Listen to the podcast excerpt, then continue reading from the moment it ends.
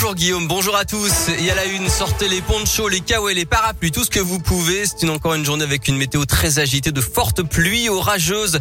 Les Bouches du Rhône sont même en vigilance rouge actuellement. Le Rhône est en vigilance jaune pour risque de crue. L'Ain et l'Isère sont en alerte jaune pluie, inondation. Il est tombé 72 mm d'eau ces dernières 24 heures à la station de Lyon-Bron. C'est l'équivalent de la moitié d'un mois d'octobre moyen sur une seule journée. Dans l'un de l'eau s'est infiltrée dans la basilique d'Ars sur Et menace les fresques d'après le progrès. Les pompiers du Rhône et de l'Isère, en revanche, n'ont pas relevé d'incidents particuliers.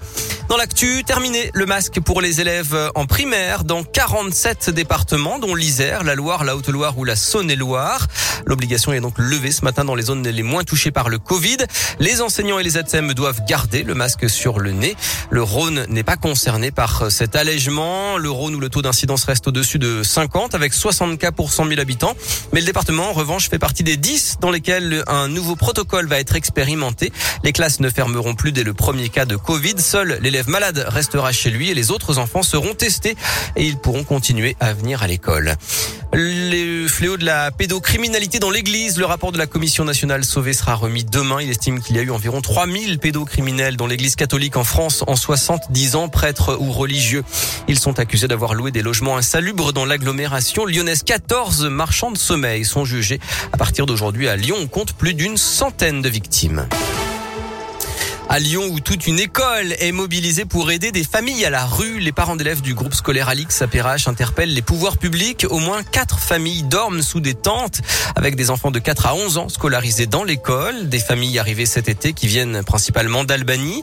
Faute de place dans les centres d'hébergement, enfants et parents se retrouvent sur liste d'attente. Alors la solidarité s'organise. Le reportage pour Radio Scoop de Léa Dupérin. Si vous voulez un café ce matin, petit déj solidaire pour l'école Alix. Devant les grilles de l'école, les thermos de café sont sortis, les gâteaux au chocolat coupés en tranches. Une tente est dépliée sur le trottoir. Les passants déposent des sous dans les tirelires et discutent. Les familles sont en grande souffrance, déplore Laura, membre du collectif. On a une maman qui a récemment fait une fausse couche, qui se retrouve à aller à l'hôpital à 21h. L'enfant, il a 5 ans, bah, il va avec eux. L'hôpital n'est pas le bon, il change à minuit. Il arrive en classe à 8-9h, il est hyper fatigué. Avec l'argent récolté, nourriture, vêtements, médicaments seront achetés. Mais cela ne suffit pas. Peggy en appelle aux autorités pour mettre les familles à l'abri. On a payé des nuits d'hôtel. Il y a un moment, il n'y a plus forcément de fonds. Moi, je me rappelle des hivers euh, où il faisait euh, moins 4. En fait, c'est pas possible. On se dit, c'est pas humain. En fait, voilà, c'est pas humain. D'après le collectif, une quinzaine de familles ont pu trouver des solutions d'hébergement ces dernières années. Et une cagnotte en ligne est toujours active pour aider les familles en difficulté. Un courrier a été adressé à la ville et à la préfecture. Pour l'instant, sans réponse. Plus d'infos sur radioscoop.com. Un match fou, intense, quatre buts refusés, un carton rouge pour Anthony Lopez, un penalty de légalisation à la 95e minute.